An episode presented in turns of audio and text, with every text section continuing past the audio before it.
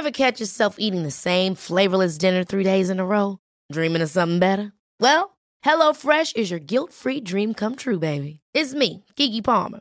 Let's wake up those taste buds with hot, juicy pecan-crusted chicken or garlic butter shrimp scampi. Mm. Hello Fresh.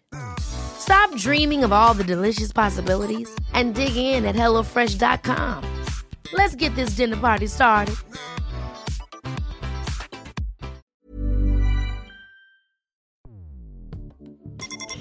Escuchas. Escuchas un podcast de Dixo. Escuchas Guavi con Cecilia González y Pamela Gutiérrez. Wabi un podcast cultural.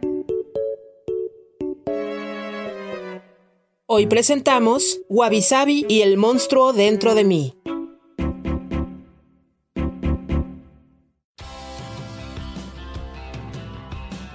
Hola, bienvenidos a un episodio más de Wabi yo soy Cecilia González. Y yo soy Pamela Gutiérrez. Comenzamos octubre, uno de nuestros meses favoritos, y empezamos con el tema de monstruos. Y a lo largo de este mes estaremos hablando de esas criaturas que en la conciencia colectiva han generado un montón de pesadillas e intrigas por décadas. Estamos, la verdad, muy emocionados. Y en este episodio hablaremos haciendo una pequeña introducción de qué es un monstruo y por qué tenemos estos sentimientos encontrados de horror y fascinación.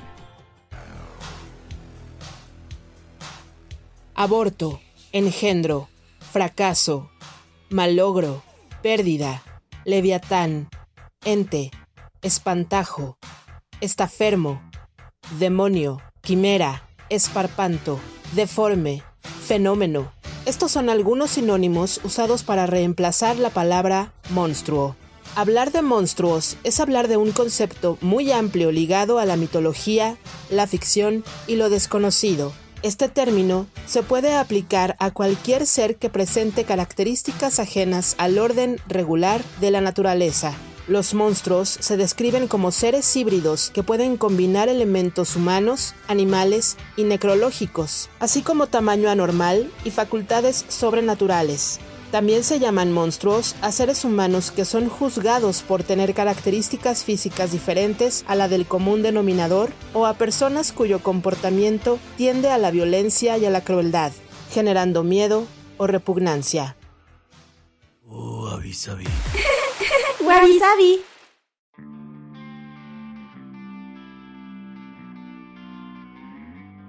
Los monstruos han existido desde que existe el hombre y muchas cosas que no se veían o no se comprendían eran justificadas por seres extraordinarios o fuerzas ajenas a las humanas que querían poner al mismo hombre en peligro. Por ejemplo, relatos antiguos como cualquiera de la antigua Grecia, la Odisea o la Iliada, tienen también una representación de un montón de monstruos que ponen a prueba muchas veces a los héroes griegos para que de esta forma las virtudes, ¿no? el bien hacer ganen sobre los vicios o el mal hacer. Por ejemplo, tenemos de mitos y lo pueden ver en varias ocasiones que citan mitos grecorromanos al Minotauro, que realmente era hijo de Pasifae con un toro.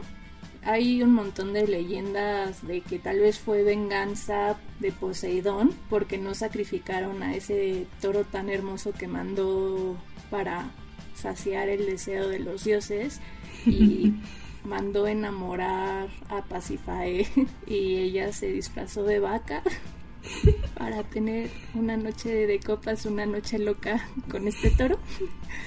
Pero el fruto de este amor fue el Minotauro y fue encerrado en un laberinto diseñado por el artesano Dédalo y cada año se pues sacrificaban 14 jóvenes, 7 hombres y 7 mujeres. Y bueno, al final el Minotauro muere a manos de Teseo con ayuda del hilo de Ariana. Y hay muchas versiones porque otra vez estos mitos no eran tal cual escritos, muchas veces eran contados de generación en generación, de boca en boca. Y al final no sabes si quién fue más monstruoso, si Teseo por la forma de matarlo, que dice que le rompió un cuerno y lo acornó, ¿no? O le cortó la cabeza, o sea, hay un montón de versiones. Luego, por ejemplo, tenemos a Medusa, que es un monstruo tónico, que quiere decir que venía del inframundo o era terrestre en contra de las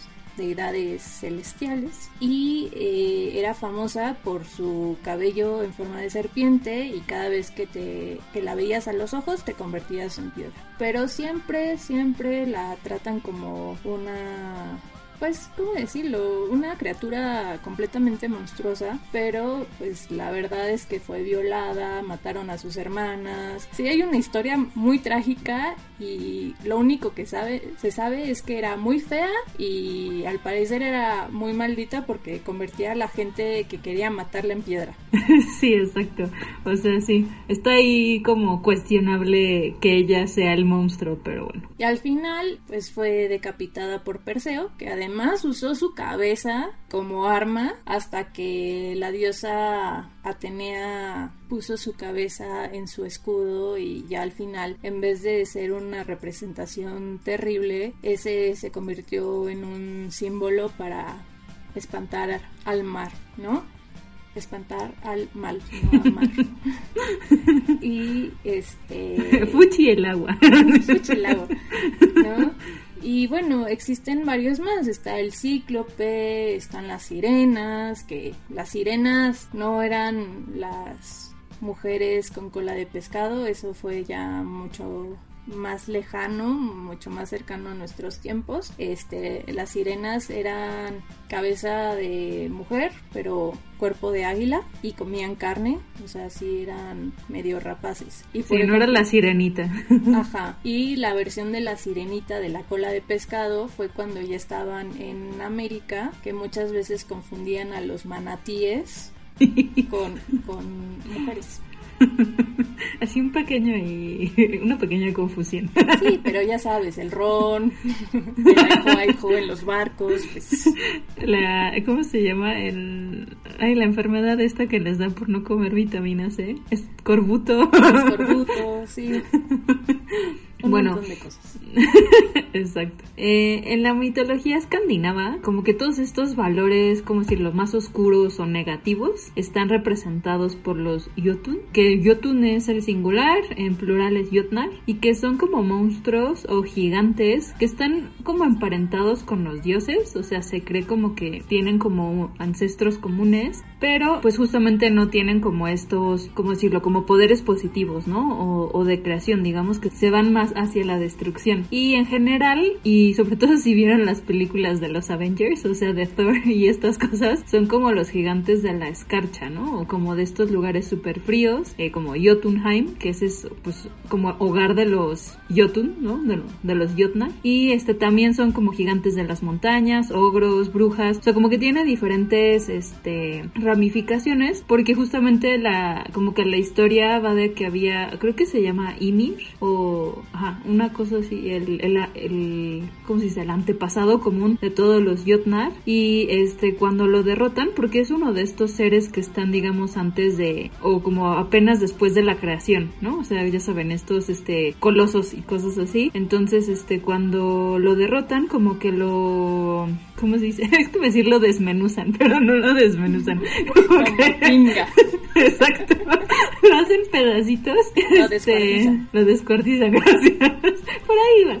Y es este, y entonces eh, por el río de sangre que genera y estas partes, como que de ahí salen estos diferentes seres, ¿no? Entonces como que surgieron de una reproducción, ¿cómo decirlo? No sexual, ¿no? Y por eso son los Jotnar. Y eh, los más famosos son los que se enfrentaron con los eh, dioses y los que van a tener un papel central en el Ragnarok. Por ejemplo, Loki es un descendiente de, de Jotnar, ¿no? Él particularmente de estos como gigantes de la escarcha. Si vieron Avengers hay más o menos viene la historia un poco hollywoodizada. pero eh, justamente tienen muchos saberes relacionados a la magia y la naturaleza. También por eso estaban ahí como las brujas y, y los magos. E incluso algunos toman forma de los animales. Algo curioso es que Udin, así como el padre de todos los dioses eh, escandinavos, este, bueno, nórdicos. Viene, o sea, es como descendiente de algún modo de, de estos Jotnar, porque igual tuvo un origen así como, ya saben, no viene de un papá y una mamá, ¿no? Sino que surgió así de la nada y eso también es una característica en común. Eh, pero igual, hay como diferentes relatos, entonces no hay como que una sola historia o una sola mitología, ¿no? Por decirlo de algún modo. Y otros que también tenían monstruos de este tipo eran los celtas unos que a mí en particular como que me causan mucho... Ay, no, es que no sé si es miedo, pero digo, esto de ser horrible que te encuentres son las banshees, ¿no? Que son estos espíritus femeninos que, bueno, según las leyendas, se le aparecen a una persona para anunciarle con llantos o con gritos la muerte de un pariente cercano. Entonces imagínate, eso sí ha de estar horrible, ¿no? Que te sale una banshee y que dices, ahora quién se me va a morir. O sea, está, está terrible. Y dicen que sus, bueno, ajá, cuentan que sus llantos son desgarradores y que se pueden escuchar lejísimos, ¿no? De tan, de tan fuertes que son. Y pues las Banshees son consideradas hadas y mensajeras del otro mundo, ¿no? O sea, no traen buenos mensajes, pero pues traen mensajes. Pero por lo menos es así de, espero que hayas tenido tu testamento hecho. Exacto, te da chance ahí de ponerlo en orden. Pues no, porque según yo no te dicen quién va a ser, solamente como que alguien, pero cercano, pero quién sabe quién. Sí, pero por eso, recuerden, septiembre fue mes de testamento. pues ya se, ya se pasó. Eh, luego también está el, espero que pronunciarlo bien, Dulahan o Dolahan, que es el precursor del jinete sin cabeza. Y aquí cuando este ser paraba su corcel, porque iba igual eh, en un corcel, eh, significaba que en ese sitio se iba a morir una persona. Entonces en ese momento el Dulahan llamaba el nombre de la persona y justamente pues, la persona bye, ¿no? Se caputeaba en ese momento. Entonces, creo que ahí están muy relacionados con anunciar la muerte, ¿no? entre los celtas. Y otro que existía era el Kelpie, que es un espíritu de agua que cambia de forma. Muchas veces se le ha descrito como un caballo, pero cuando se convertía en persona conservaba los cascos. Entonces lo consideraban un demonio, ¿no? Por estar como relacionado con estos símbolos pues más de, de Belzebub. Sí. De hecho, pueden ver una especie de Kelpie en Frozen 2. ¿Ah, sí? Ajá. Eh, hay un caballo de agua que está relacionado. Es que ves que Frozen trata y conjuga también varias mitologías, tanto escandinavas como un poco celtas. Entonces, pueden ver al Kelpie en Frozen 2. Y por ejemplo, también en la tradición árabe existían también sus propios monstruos. Unos eran los Efrits, que son los genios que conocemos, los que están en una lámpara y tienen voz de, de Robin Williams.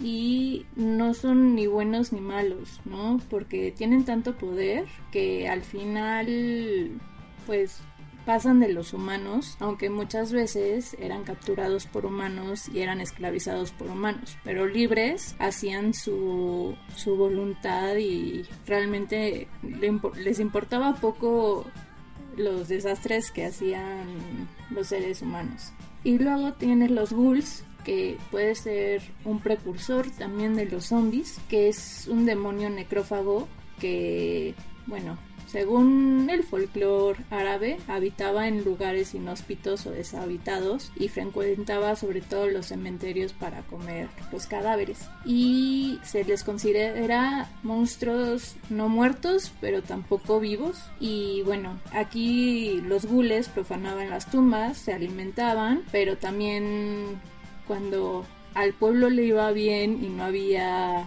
muchas muertes, secuestraban a niños para devorarlos y obviamente usaban eso las mamás como el coco árabe para decir no te salgas de la casa de noche, no te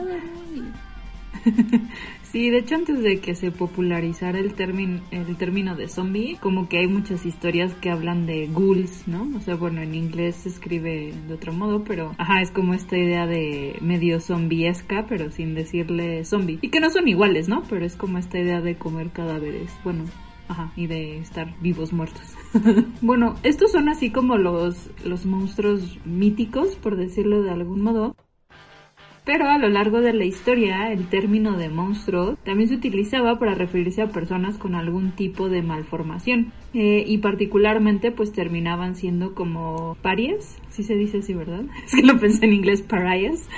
y, bueno, y terminaban siendo parias sociales eh, sin importar la personalidad. O sea, esto sí está súper enfocado en el, en el físico y todo eso que nos parece fuera de lo normal. Y justamente hay muchas obras eh, de ficción pero que como que retratan esta parte de, de lo que hemos considerado monstruo históricamente. Uno de los yo creo más famosos es Quasimodo, que es el personaje principal de la obra de Víctor Hugo que se llama Nuestra Señora de París. Esta la escribió en 1831. Bueno, creo que en general Víctor Hugo en sus obras tocaba como estos temas de la monstruosidad de diferentes, desde diferentes perspectivas, ¿no? También en Los Miserables hay un poco de eso. No era así como alguien deforme, o sea, no era como Quasimodo, pero como esta idea justamente de las personas que viven pues debajo de, de lo que consideran como humanidad básica, ¿no? Este, y bueno, y el tema también tiene que ver de la otra edad, aquí particularmente reflejada en el físico, que justamente Quasimodo por eso era odiado por el pueblo de París, pues porque estaba todo deforme, aunque tenía un carácter él como muy tímido y retraído, en parte porque pues siempre le estaban como pues molestando y maltratando, pero bueno, a lo largo de la historia como que demuestra que más bien tiene una gran valentía, astucia y un corazón noble. Digo, si vieron la versión de Disney, cambia un poquito, pero, pero un poco esa es la idea, ¿no? De aquí el monstruo es, el físico es una representación de tu interior y pues la idea es que pues no es cierto, ¿no? O sea, como belleza exterior e interior, por decirlo de algún modo. Luego el siguiente caso fue un caso verdadero, que es el hombre elefante.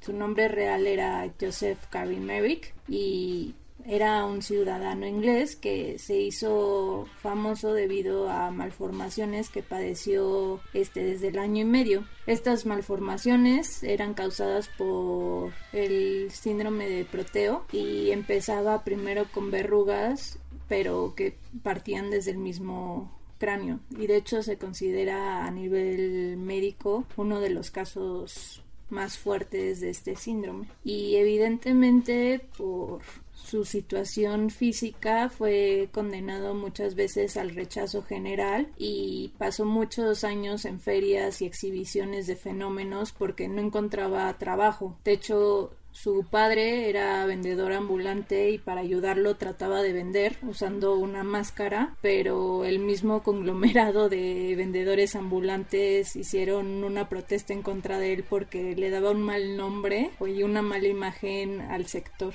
Entonces la única forma que encontró de ganar un poco de dinero para subsistir y para no ser una pesadez para su familia, porque pues sabía que pues su familia no era rica y, tenía que ya emanciparse, ser independiente y no ser un peso, pues fue en eso, ser un ente exhibido para ganar algunas monedas. Y pues a pesar de, la enfermedad, realmente se le conoce con un carácter muy dulce, educado. Por ejemplo, por las malformaciones ya no podía escribir con la derecha, entonces se auto enseñó a escribir con la izquierda y se tienen muchas muchas cartas de él que le mandaba una actriz que de cierto modo lo acogió aunque nunca se conocieron para ayudarle un poco y ves que era una persona de un corazón gigantesco con mucha sensibilidad era muy muy religioso escribía poemas aprendió a hacer cestas de mimbre también a hacer miniaturas de edificios de Londres en cartón que muchas se perdieron porque las regalaba a, las personas que lo trataban bien y solo se conserva una y muchas veces como no podía hablar debido a las malformaciones mucha gente pensaron que tenía pues un déficit no de, eh, de, inteligencia pero luego por muchos de los estudios que le hicieron se dieron cuenta que realmente era más inteligente que el promedio de la época, ¿no? Entonces otro hombre que fue juzgado por el físico y, y no por su belleza interior. Sí, y de hecho, o sea, bueno, si de repente es que está súper triste, pero hay una película que es muy buena, pero pues sí, después de ver esa película sobre que se llama así El hombre elefante, eh, sí, de David Lynch. Ajá, como que te deprimes un buen. Está muy bonita, pero sí está muy deprimente. Sí, eh. eh sí, a mí me entristece leer la vida de Joseph. Ah, sí. No, yo cuando vi un abrazo en el cielo ahí.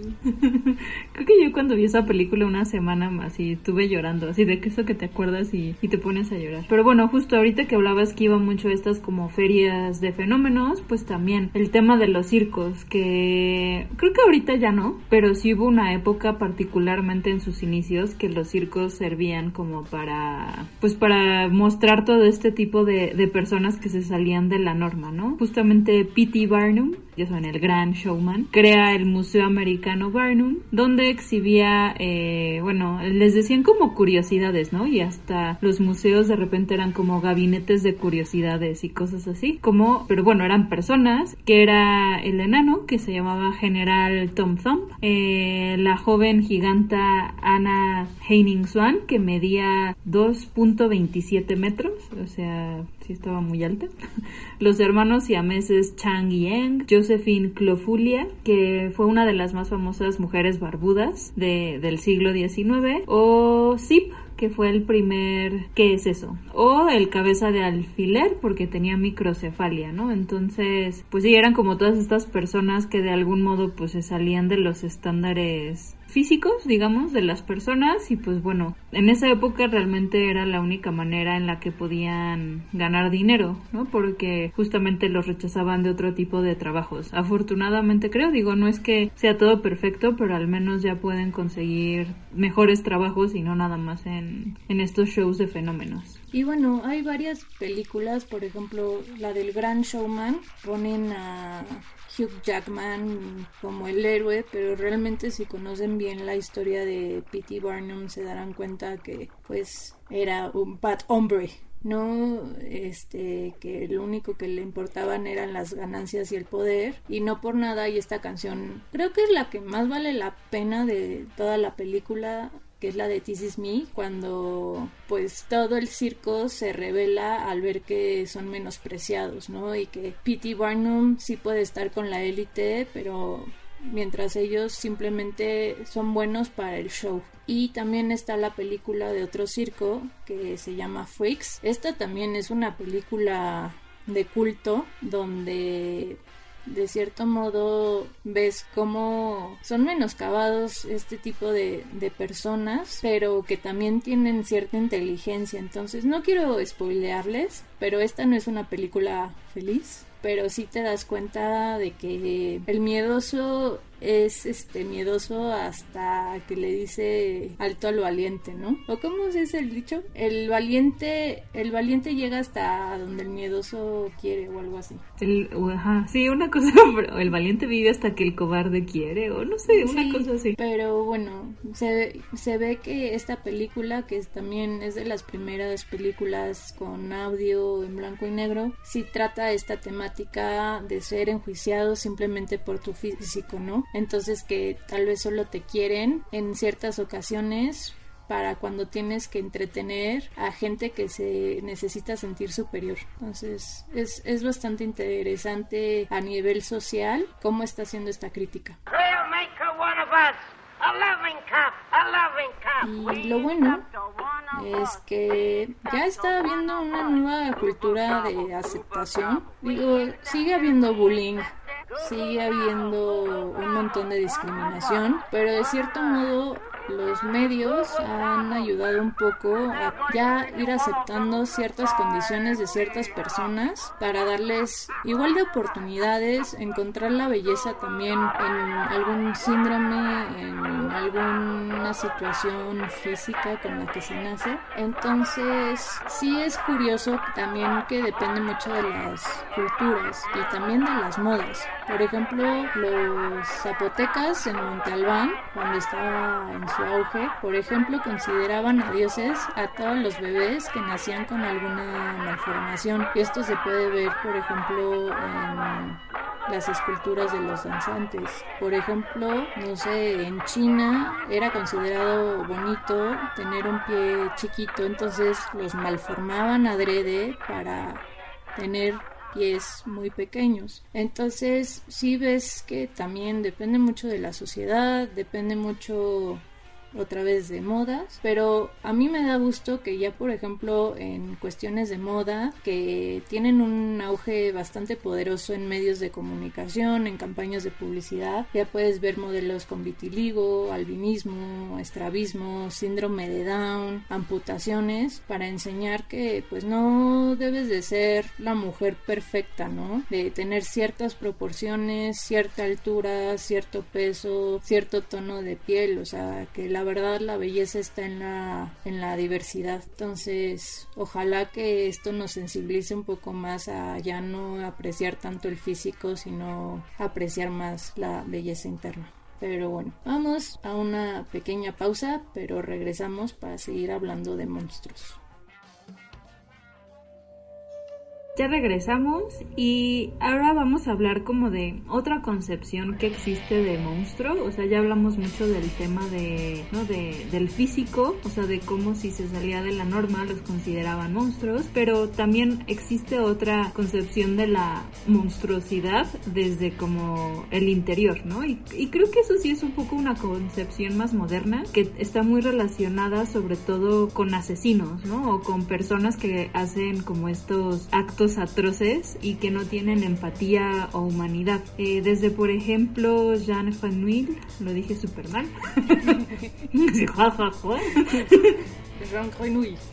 Desde Jean Grenouille en el perfume, que saben, este era este persona súper rara obsesionada con el olor porque, ay, bueno, no les voy a dar el spoiler, ¿no? Pero entonces que buscaba a sus víctimas según su olor y pues hacía cosas horribles, pasando por Jack el Destripador hasta incluso, pues que era adolescente, ¿no? Eh, Kevin de We Need to Talk About Kevin o necesitamos hablar de Kevin y que esto además sale como de esta, ay, pues no sé, como, es que no sé si es moda, pero este acto que se ha hecho muy frecuente pues desde el siglo pasado, que son todas estas como masacres en las escuelas eh, o asesinatos, ya saben, así como en masa, que bueno, parte de ahí y que tiene que ver con pues esta naturaleza pues horripilante y también como incomprensible, ¿no? O sea, o como que no puedes terminar de entender de sus crímenes. También tiene, aquí también ya entra mucho el juego, bueno, el tema de la personalidad y también, por ejemplo, todas estas series como Criminal Minds o Mindhunter que tienen que ver con terminar de entender la psicología de esto, de estas personas y también el tema de cómo evaden la detección, cómo logran matar a, a muchas víctimas. De hecho, o sea, hay asesinos seriales que también ellos luego le echan salsa a sus tacos, ¿no? Por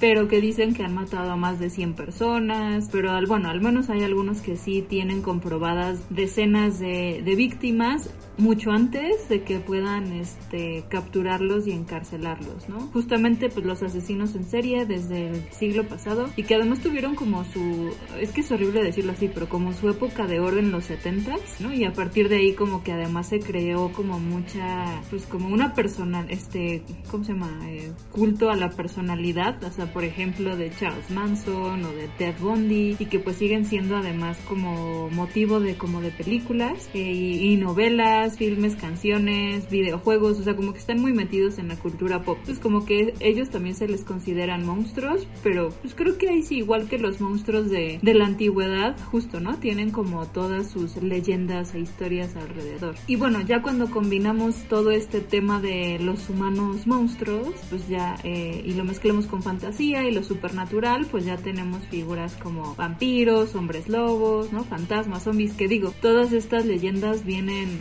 aparecen en todas las culturas del mundo de diferentes maneras, pero justamente juegan con esta dicotomía de la humanidad y la monstruosidad, ¿no? Y que además vamos a estar hablando de eso en otros episodios, pero bueno, como que todo esto se conjunta para construir como todo este universo de monstruosidad que, que tenemos hoy. Y de hecho, pues este tema de esta dicotomía de monstruo humano se ha estudiado y una de las personas que ha hecho este tipo de estudios fue Michel Foucault, que en su libro Los Anormales, que hace un, bueno, se hace una transcripción de las clases que dio en el Collège de France en 1975, sobre todo como dice Pam, cuando estaba pues en boga estas historias eh, de asesinos seriales, ¿no? Trata de, de, entender este concepto de anormalidad dentro del hombre y sus alcances, pero de forma médica, jurídica y política. Porque él, bueno, es considerado psicólogo, sociólogo, filósofo, o sea, sí tiene mucha mucho estudio en varias partes de las humanidades, entonces sí trataba de hacer una cuestión práctica. Y, por ejemplo, él dice que todo lo que no conocemos nos da miedo y siempre lo denominamos con esta palabra de monstruo, ¿no? Por ejemplo, en tiempos antiguos, pues eran las criaturas del bosque, no sé, brujas, demonios. Eh, y poco a poco, pues con el avance de civilización, de la educación, de la tecnología, también un poco el cese de la religiosidad, ¿no? y el fanatismo religioso, pues los monstruos pasaron de ser estas criaturas fantásticas ¿no? Con poderes sobrenaturales, a ser, por ejemplo, asesinos o gente diferente al común humano, ¿no? De que iban en contra de este status quo, por ejemplo, como los homosexuales o como los masturbadores, como los llamaría él, ¿no? Y bueno, a partir de múltiples fuentes teológicas, jurídicas, médicas, Foucault se va a enfocar a un problema de estos individuos llamados peligrosos, a quienes en el siglo XIX se les va a denominar como anormales, porque pues hay esta parte de normalidad que es la gente que no destaca y estos anormales que al final por destacar generan cierto miedo al común denominador. Y él dice que hay tres figuras principales, ¿no? Primero son los monstruos que hacen referencia a las leyes de la naturaleza y normas de la sociedad. Luego están los incorregibles, de quienes se encargan los nuevos dispositivos de domesticación del cuerpo. Y están los onanistas o masturbadores, como les había mencionado, que se alimentan desde el siglo XVIII para sobre todo hacer esta campaña orientada al disciplinamiento de la familia moderna, ¿no? De la familia perfecta, de que pues todos están siguiendo con sus juegos de rol, hombres y mujeres, pero no hay nada en medio, nadie se puede salir de su línea de colorear y todo es o blanco o negro o bueno o malo. Entonces Foucault está tratando de decir, oigan, pues las cosas no son así y realmente al final quién va a ser la normal acá. ¿no? Sabemos que hay gente que sí lastima a otra gente, pero pues también, no, por ejemplo, no tenemos que tenerle miedo a un cuasimodo, por ejemplo, ¿no? A alguien que tiene alguna deformidad o alguna discapacidad. Entonces es bastante interesante este su libro y se lo recomiendo mucho no es pesado, no necesitan estudios previos de sociología, filosofía, pero pues sí deben de tener luego un poco de paciencia porque se nota que Foucault se emocionaba mucho. Y pues también hay que entender un poquito de dónde viene Foucault y él pues tenía, se sentía muy pesado en el corazón porque era homosexual, pero pues estaba viviendo en una época donde todavía no era bien visto, entonces pues tenías que controlar estos demonios, entre comillas, internos de no ser realmente quién eres tú, entonces es un monstruo que tienes dentro de ti. Y pues ya saben, es una cosa que se va cocinando dentro y pues quieres saber que hay más gente igual que tú, que no eres único, entonces Sí, y justo como que este, pues que es como miedo a lo anormal, a lo que se sale de, de lo que entiendes, pues es también como, bueno, fue uno de los grandes, ¿cómo se llama? Impulsores, por decirlo de algún modo, de la cacería de brujas, ¿no? Eh, y que era como todas estas mujeres, pues sí, diferentes, eh, o sea, diferentes por por varias razones, ¿no? Que podía ser, no sé, porque eran las que tenían conocimiento como de herbolaria en el sentido medicinal y entonces como que era de, oh no, este, tienen poderes mágicos o porque a lo mejor tenían ideas diferentes respecto a la sexualidad y bueno, y también entraba todo este tema de, de que no querían que tuvieran cierto poder, ¿no? Eh, y aquí no digo poder mágico necesariamente, sino como poder en, dentro de sus eh, como comunidades, ¿no? Porque su sociedad. Exacto. Entonces ahí justo creo que el tema de las brujas eh, está muy relacionado con este tema de la del miedo a, a la normalidad, por decirlo de algún modo, o de salirse de estas reglas. Y pues las brujas siempre las han puesto en diferentes ¿cómo decirlo? Como historias, este, o sea, historias de ficción y también reales, como las malas, ¿no? Por ejemplo, desde cuentos para niños, como el de Roald Dahl, que eran pues estas brujas que querían ¿qué? convertir a los niños en ratones, ¿no? este, que digo, es una gran película, pero bueno, parte como de ese, pero también está todo el tema de Salem y como todos estos eh, pues la persecución que tuvieron, que de hecho ahí hay varios libros como bastante interesantes, o también este la Inquisición, que también tenía que ver un poco con esto. Y bueno, y ya si nos metemos a ver un poco más el discurso, incluso llegamos a temas como de feminismo y de como el machismo, ¿no? Y la opresión de las mujeres. Como que hay diferentes aristas. Sí, y además es curioso aquí que, bueno, eran acusadas estas mujeres, pero pues las torturaban de unas maneras atroces para comprobar si eran brujas o no. Sí. Entonces también ahí tienes esta dicotomía, ¿no? Sí, exacto. Y, y además es increíble que todavía hoy por hoy uno de los insultos que usan siempre contra una mujer es decirle bruja porque las consideran feas, monstruosas, con la eh, verruga en la nariz, mala leche, ¿no? Que dices, oye, eso es un estereotipo de los hermanos Grimm, ¿no? O sea, no todas las brujas comen niños. Sí, sí, sí. ¿De qué estás hablando? Pero otra vez era esta cuestión que pasaba el status quo y pues había esta parte de fascinación religiosa, de tener poder y como para enseñar un punto, pues tenían que asesinar gente, ¿no?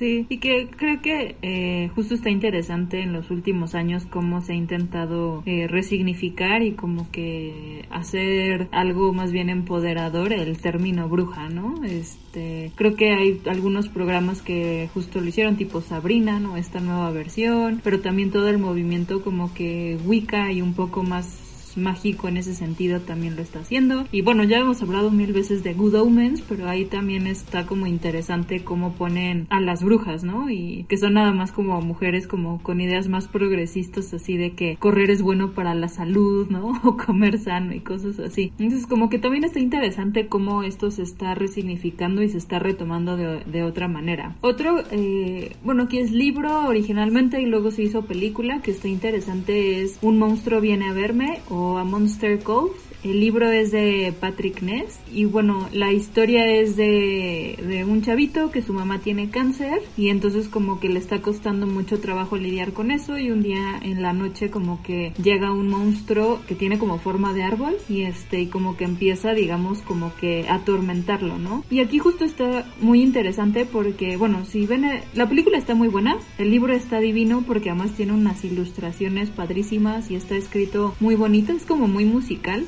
este, no musical de, que se, de Broadway, sino eh, a la hora de leerlo, como que tiene un, un ritmo muy padre. Es que así lo abres y empieza a cantar. no imaginas, ¿no? ese tipo de libros no les voy a recomendar.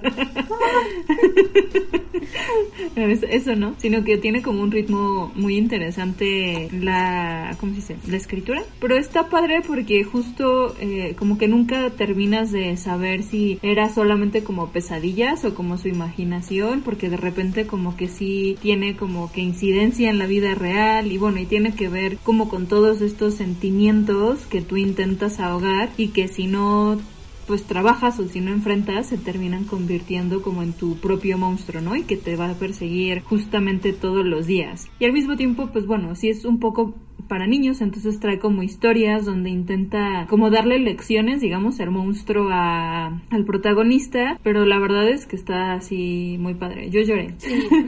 O si la ven, está en Netflix, este, traigan Kleenex.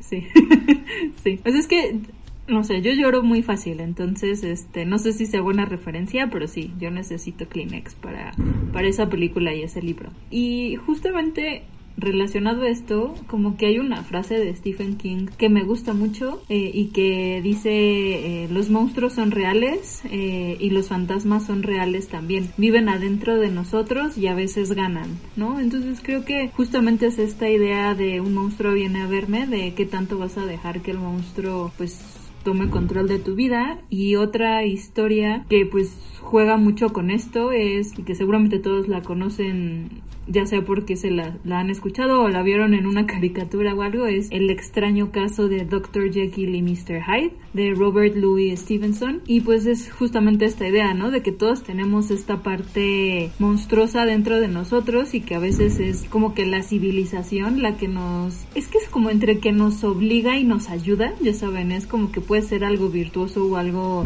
vicioso, pero es justamente el que evita que seamos monstruos, ¿no? Entonces ya sea porque no quieres quedar mal con las otras personas, porque tu estatus o, ajá, como tu, tu clase social así lo, como que así lo determina, pero es como de, bueno, eh, esto me, me obliga a ser como aparentemente una buena persona, ¿no? En el caso particular de, de Dr. Jekyll, pues como que todo el mundo justo tiene como esta percepción de él como un hombre súper bueno, este, que tiene grandes virtudes, pero cuando intenta separar como esa parte mala de él, pues le sale súper mal, como el tiro por la culata y termina como que cambiando. Y, lo interesante es que no es solo de personalidad, sino también físicamente, ¿no? Y que otra vez es un poco el tema del físico reflejando el interior. Entonces Dr. Jekyll es como un caballero y Mr. Hyde pues hasta se ve como deforme. O sea, lo que está interesante es que dicen, no es que tal cual esté deforme, porque lo ves y se ve como una persona, pero hay algo en su físico que a lo mejor, no sé, está un poco chueco o lo que sea, que sí lo hace como alguien de, que de quien todo el mundo quiere huir. La verdad es que es un libro súper bueno, eh, no es nada pesado, aunque ya tiene, pues es de 1800 algo, entonces está muy interesante y también como todo este tema de las reflexiones y cómo intentan resolverlo. Algo que a mí siempre me ha causado duda de este libro, porque nunca lo dice,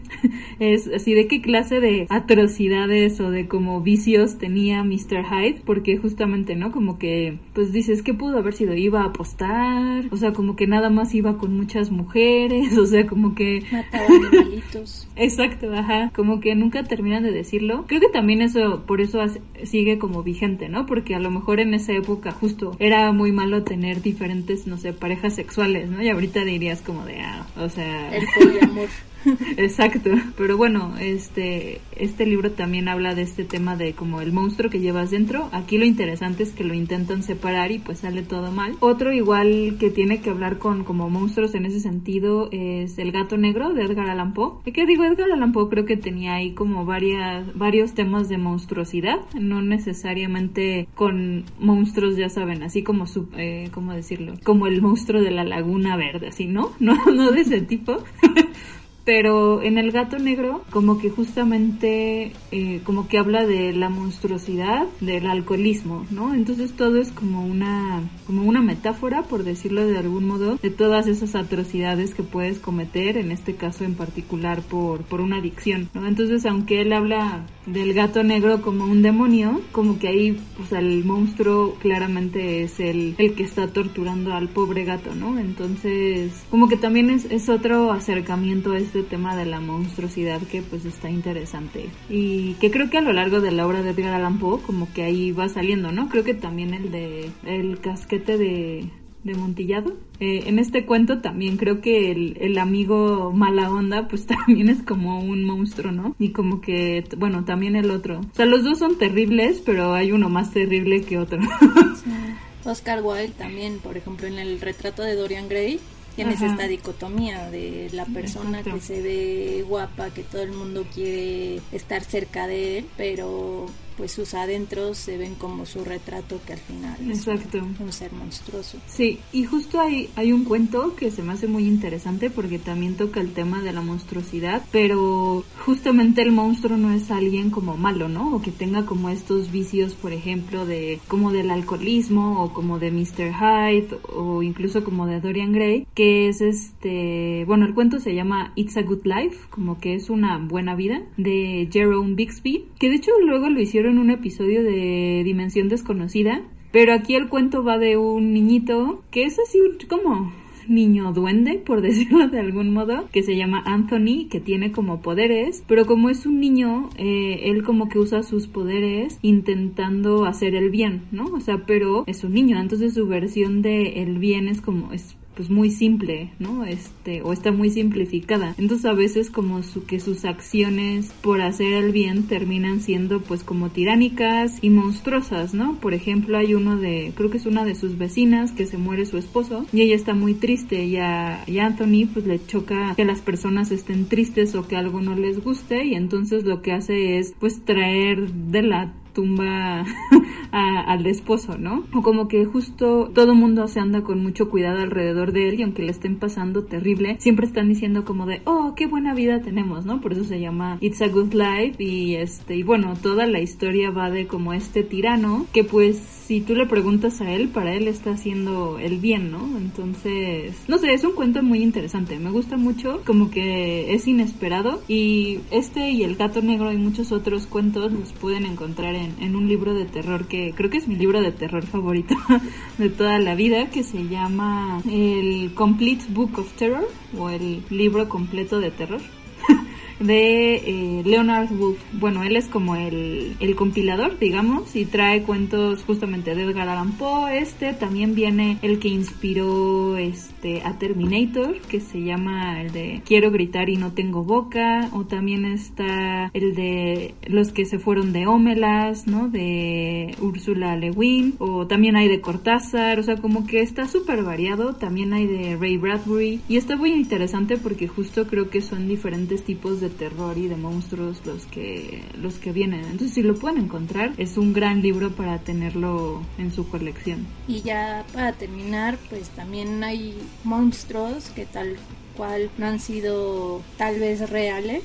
Porque, ok, una cosa es la criptozoología, está el Sasquatch, Bigfoot, el monstruo del lago Ness, pero no hablamos de esos monstruos porque al final son los queremos, ¿no? Pero monstruos, por ejemplo, como el chupacabras o en Francia el monstruo de Gévaudan, pues muchas veces eran creados como nube de humo para que los gobiernos tuvieran cierto control eh, y distracción a las masas con algún animal fantástico, ¿no? Pasó con el chupacabras en los años 90, saben que pues ahí tuvimos un montón de revoltijo entre crisis económicas, asesinaron a un candidato presidenciable, este empezaba toda esta parte a resonar del narcotráfico, entonces fue muy conocido. Y en el caso de Gévaudan, hay un podcast de leyendas legendarias, hacen un episodio especialmente de este animal, pero se cree que Luis XIV, el Rey Sol lo creó y sí mandó a su cazalobos real y al mejor y tal como para aumentar este tipo de atrocidades, ¿no? Y, y el, el teatro, pero era para esconder que por todos sus lujos, por Versalles, por sus zapatos con tacón, por sus pelucas, pues sí estaba un poco en crisis y también porque se conjugó con hambruna, malas cosechas, mal clima ese año, entonces, pues de cierto modo da de qué hablar y distrae de la hambruna, ¿no? Sí, o como eh, hace poco cuando em- empezó lo del coronavirus, lo del hombre lobo en... ¿dónde fue? ¿En Chiapas? ¿En Oaxaca? Ajá.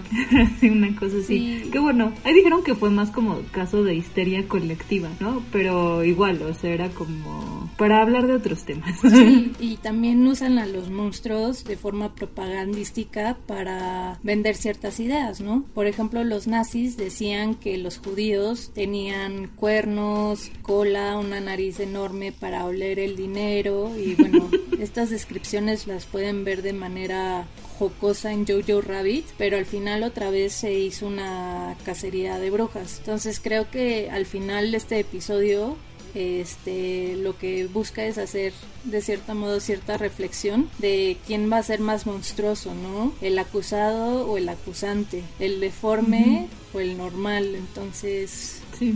es una cosa para pensar.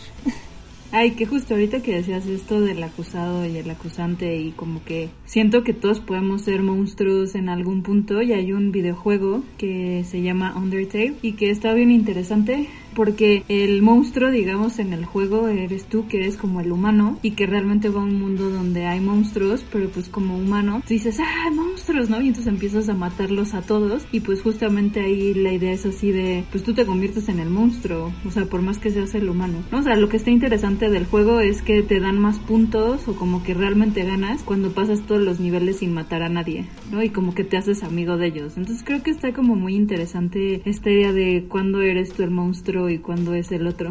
Sí, ¿te acuerdas en Men in Black cuando están probando a Will Smith y lo ponen a disparar? Ah, Que salen un montón de aliens y al final Ajá. mata a una niñita Sí, sí, y sí. dice, es que está leyendo un libro de física cuántica. Eso es extraño. Entonces es un poco de esta idea, ¿no? De que no hay ju- que juzgar por las apariencias y, y realmente cada persona es un mundo que te puede enseñar y hay gente muy valiosa, hay gente que está muy confundida en esta vida, pero pues así las cosas. Y bueno, ya saben, para cerrar, nuestros haikus. Si tienes tu haiku listo. Sí, la semana pasada hice un homenaje a Chicoche y esta semana hago un homenaje a Paquita la del barrio. Entonces es rata bípeda, culebra ponzoñosa, dice Paquita. Muy bien. A ver, va el mío. ¿Quién es el coco? ¿Horror real es de adentro? ¿Monstruo soy yo? Muy bien. Pues bueno, esto fue todo por este episodio. Eh, estamos muy emocionados porque todo el mes vamos a estar hablando como de temas monstruosos. Pero bueno, muchas gracias por acompañarnos en este episodio. Déjenos sus comentarios, este, no sé cuál ha sido su monstruo favorito, cuál les ha ocasionado pesadillas, si se han encontrado con una banshee, esperemos que no. Como todo ese tipo de cosas, eh, ya saben, lo pueden dejar en, en nuestra página de internet, wawawabisabi.com o en nuestras redes sociales, en Instagram, Facebook y Twitter, arroba wawawabisabi. Pues nos escuchamos la próxima semana. Yo soy Pamela Gutiérrez. Y yo Cecilia González. Bye. Adiós.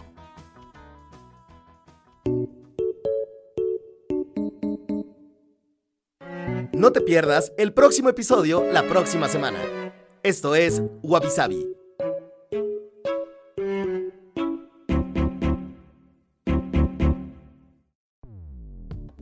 Dixo presentó Wabi con Cecilia González y Pamela Gutiérrez. La producción de este podcast corrió a cargo de Verónica Hernández. Coordinación de producción, Verónica Hernández. Dirección general, Dani Sadia. Los monstruos han existido desde la existencia primogenia del... ¿Sí se dice? No sé. Pensé en él como hijo primogénito, Sí. pero No sé, estoy muy cansada, perdón. Va de nuevo. Bueno, diciendo puras palabras así. así, Suena así, rimbombantes, pero sin sentido. Even when we're on a budget, we still deserve nice things. Quince is a place to scoop up stunning high-end goods for 50 to 80% less than similar brands.